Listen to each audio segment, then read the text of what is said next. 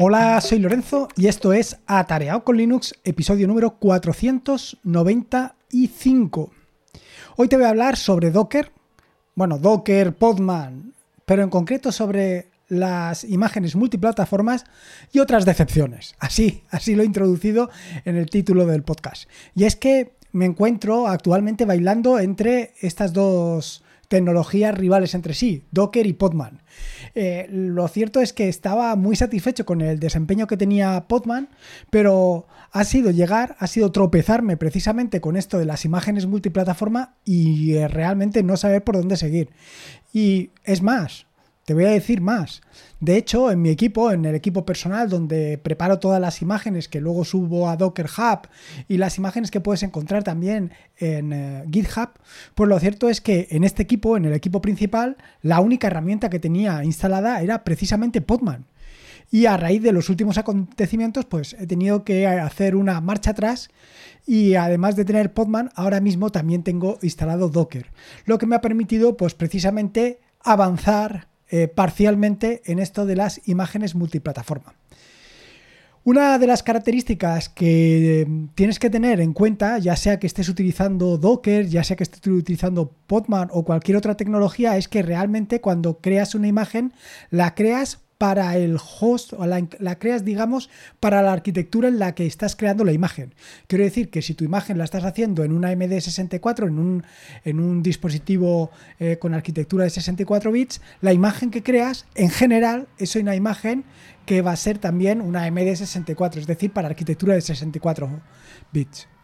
¿Qué es lo que sucede? Bueno, pues lo que sucede es que no todas las máquinas son AMD64. También tienes otras máquinas como pueden ser las ARM64 o las ARM32 o incluso otras arquitecturas completamente distintas como pueden ser Windows o incluso MacOS. Eh, de esto te hablo así ya de oídas porque realmente imágenes tanto para Windows como para MacOS no he desarrollado ninguna de ellas. Eh, desarrollar una imagen, o sea, quiero decir, en tu equipo, si desarrollas una imagen en tu equipo, por ejemplo en el mío, voy a desarrollar una imagen de 64 bits, como te digo, una MD64. Y si lo hago en la Raspberry, de lo cual ya te hablaré en un par de episodios del podcast, lo cierto es que voy a hacer una ARM64, porque lo que yo tengo actualmente es precisamente eso, una ARM con arquitectura de 64 bits. Actualmente todas mis Raspberries, o creo que todas, están con esta arquitectura. Ciertamente podría crear la imagen en mi equipo personal, podría crear la imagen en la Raspberry y subir las dos imágenes a Docker Hub, desde donde tú podrías instalarla. Una cuestión, digo, estoy hablando siempre de Docker Hub, pero podríamos estar hablando de cualquier otro repositorio de imágenes, no solamente de Docker Hub. Yo te hablo de Docker Hub actualmente porque es el que, eh, digamos que es el estándar de facto. Así que, bueno, pues esto es una opción, hacer una cosa en un equipo, hacer otra cosa en otro equipo y subirla. Sin embargo, si tú entras precisamente en Docker Hub, lo que encontrarás muy probablemente sean imágenes donde solamente hay una arquitectura, pero hay otras imágenes que son precisamente de lo que quería hablarte, de las imágenes multiplataforma, que si te ves el desglose verás que hay dentro de esa propia imagen hay varias imágenes adicionales. Hay imágenes que son para 64 bits, para MD64, para ARM64, para ARM de 32 bits versión 6 y versión 7. Tienes todas esas posibilidades al alcance. Y esto es precisamente lo que yo quiero hacer. Pero ¿y por qué quiero hacer eso? ¿Por qué no me conformo única y exclusivamente con compilar, con crear la imagen en una en una, en una máquina y en otra o en otra máquina? Pues porque al final todo esto em, es molesto para el usuario final. Si tú estás intentando levantar una imagen que yo he creado y no coincide con tu arquitectura, pues va a resultar que no la vas a poder levantar. Y esto al final es muy molesto. ¿Qué quieres que te diga? Eh, se trata de facilitarle al máximo las, la experiencia de usuario. Se trata de ser lo más ágil y diligente posible. Y esto es precisamente lo que yo quería conseguir. Y lo que estoy tratando de conseguir. Esta es la quimera en la que me encuentro involucrado y en la que quiero salir hacia adelante. En este sentido, todo se ha, digamos, precipitado eh, porque hace unos días en el grupo de Telegram de Atareado con Linux se comentó pues la posibilidad de una de las imágenes que tengo, que en concreto se llama Crony, eh, que probablemente bueno, el usuario decía que no le estaba funcionando y en concreto Oscar, un saludo desde aquí, evidentemente, eh, bueno, decía que no le estaba funcionando y yo lo achaqué claramente a que era un problema de que él estaba intentando hacerlo funcionar en otra arquitectura que no era la arquitectura en la que yo lo había creado. Esto ha sido una de las cosas con las que yo he estado peleando estos últimos días. Claro, esto combinado con la arquitectura multiplataforma, con tener la posibilidad de tener una imagen multiplataforma. Hasta aquí más o menos está todo claro. Eh, ¿Qué es lo que sucede? Bueno, pues lo que sucede es que esto va más a más cuando además de querer hacer una imagen eh, multiplataforma, quiero hacer una imagen donde quiero compilar eh, de forma cruzada. Es decir, quiero hacer una compilación de forma que la compilación se va a hacer para la arquitectura de ARM64, no para la arquitectura de AMD64. Esto ya se complica. Pero voy paso a paso. Voy primero a cerrarme precisamente en lo que te estaba comentando. Voy primero a hablarte sobre esto, sobre Crony. Crony es precisamente la herramienta o el servicio que estaba hablando. ¿Y qué es Crony? Bueno, pues Crony es una imagen que implementé hace algún tiempo que lo que te permite es tener un cron en un contenedor Docker. Y te estarás preguntando, ¿y para qué quieres tener un contenedor, un, perdón, cron en un contenedor Docker? Si ya tienes eh, cron, en tu máquina, ¿para qué lo quieres tener así? Bueno, pues por dos razones fundamentales. La primera razón es por organización. Me resulta mucho más cómodo y práctico tener un único Docker Compose en los que tenga todos los servicios. Un servicio que puede ser Firefly 3, que es precisamente el servicio para el que estábamos hablando de utilizar Crony. Y luego, por otro lado, tener el servicio de cron. Ya tenía esas dos funcionalidades puestas precisamente en ese Docker Compose. Está todo mucho más organizado. Y luego, por otro lado, por limpieza. Y es que cuando empiezas a poner cosas en el cron, terminan por olvidarse que has puesto cosas en el cron. Y algunas de esas cosas del cron mm, tampoco afectan en exceso, y otras cosas sí que afectan. Otras cosas sí que son problemáticas, porque a lo mejor están consumiendo CPU y a lo mejor son capaces de tirar tu máquina abajo y simplemente porque te has olvidado de que tienes esos servicios en el cron. Con lo cual, el uso de Crony me resulta muy interesante. No solamente es esto, sino que además he implementado un servicio de cron, eh, aparte de este, que está en Rust, compilado en Rust. Claro, no lo puedo utilizar actualmente precisamente porque eh, estoy en la situación de que no compila precisamente para Raspberry, que es lo que yo quiero resolver. Así, eh, una de las obsesiones con las que tenía era pues trabajar sobre Crony y hacerlo disponible para todas las arquitecturas con las que yo habitualmente trabajo y en general todas las personas que están en el grupo de tarea con Linux trabajan también. Es decir, pues básicamente con eh, Cron perdón, con AMD64 y con ARM64. Incluso mi intención era llegar a ARM32 eh, versión 7 y versión 6, pero ya veremos si soy capaz de conseguirlo. Bueno, no solamente he aprovechado para eh, crear esta imagen multiplataforma, sino que además he aprovechado un artículo que publiqué hace algún tiempo, que es las buenas prácticas en los contenedores Docker. Eh, y una de estas buenas prácticas era precisamente pues, intentar, eh, por ejemplo, tener el mínimo número de capas posible, por ejemplo, no em, ejecutar el contenedor con el usuario root, porque de esta manera se pueden ganar derechos de administrador, etcétera, etcétera. Al final, básicamente, eh, te recomiendo que leas ese artículo, este artículo del, de atareado.es, el de buenas prácticas, te dejo un enlace en las notas del podcast, para que veas exactamente pues, qué es lo que tienes que tener en cuenta y qué ventajas tiene pues, lo que te acabo de comentar. Todo esto, el no utilizar el usuario de administrador, el no utilizar el usuario root, tiene también un problema asociado, que son los permisos. Cuando utilizas el usuario root, como bien sabes, puedes hacer todo lo que quieras. Pero esto no es lo más ventajoso, esto no es lo más recomendable.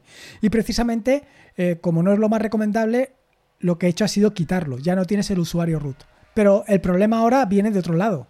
Antes eh, podías montar cualquier directorio y utilizarlo pero ahora ya no puedes hacerlo, porque no tienes derechos sobre el directorio este. Así que me he buscado una, artimaña, una técnica, un truco, una forma de verlo, para poder eh, tener básicamente el cron dentro de la máquina sin tener, dentro del contenedor sin tener que pedir permisos adicionales. Y para esto lo que he hecho ha sido simplemente que lo que tienes que hacer es mapear el archivo crontab.txt, según te dejo en las notas del podcast, lo mapeas directamente con el archivo crontab.txt que se encuentra en la raíz del, del directorio en la raíz del directorio del contenedor. Vaya, en la, raíz del sistema operativo del contenedor. Bueno, una vez mapeado, dado que yo no voy a poder modificar eso ni puedo hacer nada con eso, lo único que voy a hacer es leerlo. Lo leo y lo copio donde tiene que copiar. Y con esta, con esta técnica lo he podido solucionar. En otros eh, contenedores donde estoy poco a poco eh, quitando el uso del usuario root, lo que estoy haciendo es utilizar contenedores del tipo, eh, perdón, volúmenes del tipo name Estos volúmenes pues los puedo montar y puedo levantarlos como a mí me da la gana que no van a influir en nada. Bueno, y llegados a este punto entramos en la parte del Crony multiplataforma, porque todo esto que te estoy contando era simplemente para hacer Crony multiplataforma, para que lo puedas utilizar tanto en AMD64 como ARM64 como ARM32 en las versiones 6 y 7. Inicialmente esto lo había resuelto utilizando Podman y estaba más contento con las castañuelas, hasta que pues decidí probarlo. Y decidí probarlo evidentemente en una Raspberry. Y fue cuando me di cuenta que algo no estaba funcionando bien. Porque todas las imágenes que habían dentro eh, de, esa imagen, de ese manifest, pues todas las imágenes tenían el mismo tamaño y cuando lo ejecutaba daban un error. Llegados a este punto, pues decidí eh, dejar Podman de lado y lanzarme con eh, Docker y en, y en, concreto con BuildX. Y siguiendo las instrucciones que te he dejado en las notas del podcast, he conseguido salvar ese escollo. He conseguido, primero, crear las imágenes multiplataforma y no solamente crear las imágenes multiplataforma, sino hacerlo de una forma muy sencilla. Al final simplemente es tirar una instrucción con el listado de plataformas que quieres levantar y poco más. Y con esto he conseguido tener Chrony multiplataforma para que lo puedas instalar, como te digo, en tu equipo AMD64, en el ARM32 o en donde tú quieras. Ahí depende única y exclusivamente de ti. Sí que te quiero decir que en algún momento eh, he tenido algún problemilla por el eh, constructor, por el builder. Pero bueno, también en las notas del podcast te he dejado cómo he conseguido resolverlo. Y hasta aquí, bueno, pues hasta aquí he conseguido uno de los problemas, he conseguido resolver uno de los problemas, que era el tener Crony en formato multiplataforma. Pero ¿qué pasa con Rust? Bueno, pues una vez ya tenía Crony en formato multiplataforma, he decidido aplicar la misma solución a Rust. Y casi funciona. Y digo casi porque me he encontrado con otro escollo que, pues que no he podido solventar, al menos por ahora. Y es que, eh, si bien la versión para MD64 sí que he conseguido compilarla, para RM64 no. Me da un error en una de las dependencias, en una dependencia que se llama ring. Y se queda ahí atascado y no he conseguido resolverlo y no sé cómo resolverlo, la verdad. Si tú supieras cómo resolverlo, pues bueno, soy todo oídos y ya sabes que en atareado.es barra contactar tienes ahí eh, un lugar para decirme exactamente cómo podemos, cómo podemos pasar de aquí. Lo que realmente me fastidia de todo esto es que si yo compilo eh, esta versión directamente en la Raspberry, sí que se compila. Entonces, seguramente sea un problema de la configuración que tenga yo en mi equipo personal, donde estoy haciendo la compilación cruzada y lo que me lleva a que realmente no termine de funcionar. Así que estoy ahí investigando, estoy de ahí dándole vueltas a ver cómo consigo resolver ese problemilla y cómo consigo salir adelante de esto para, bueno, pues para evitar precisamente, para evitar, no, para precisamente tener esta imagen disponible para todas las arquitecturas y si quieres probar U2V Podcast en tu Raspberry, como si lo quieres probar en tu AMD64 o en cualquier otro servidor, lo puedes hacer con la mayor de las facilidades posibles. Ya veremos, ya te digo que voy a intentar darle una vuelta adicional a ver si consigo resolverlo. Y si consigo resolverlo, evidentemente te contaré por dónde he salido. Y esto es un poco lo que quería contarte y hasta dónde quería llegar. Básicamente porque esto es la parte de las decepciones. Si bien eh, he conseguido crear mi primera imagen multiplataforma disponible para todas las arquitecturas que actualmente estoy utilizando, pues la verdad es que cuando he llegado a la parte de Rust, pues me he dado con un muro en todas las narices y no he conseguido resolverlo. Ya veremos, ya veremos por dónde salgo. Y esto es un poco todo lo que te quería contar en este nuevo episodio del podcast. Eh, un poco sobre Docker, un poco sobre Podman, un poco sobre las imágenes multiplataforma y la situación en la que me encuentro. Espero que te haya gustado este nuevo episodio del podcast y que lo hayas disfrutado tanto como lo he disfrutado yo. Recordarte que este es un podcast de la red de podcast de sospechosos habituales, donde puedes encontrar fantásticos y maravillosos podcasts. Puedes suscribirte a la red de podcast de sospechosos habituales en fitpress.me barra sospechosos habituales. Y por último, y como te digo siempre, recordarte que la vida son dos días y uno ya ha pasado, así que disfruta como si no hubiera mañana y se puede ser con Linux y en este caso con las imágenes multiplataforma, mejor que mejor. Un saludo y nos el próximo jueves. Hasta luego. Adiós.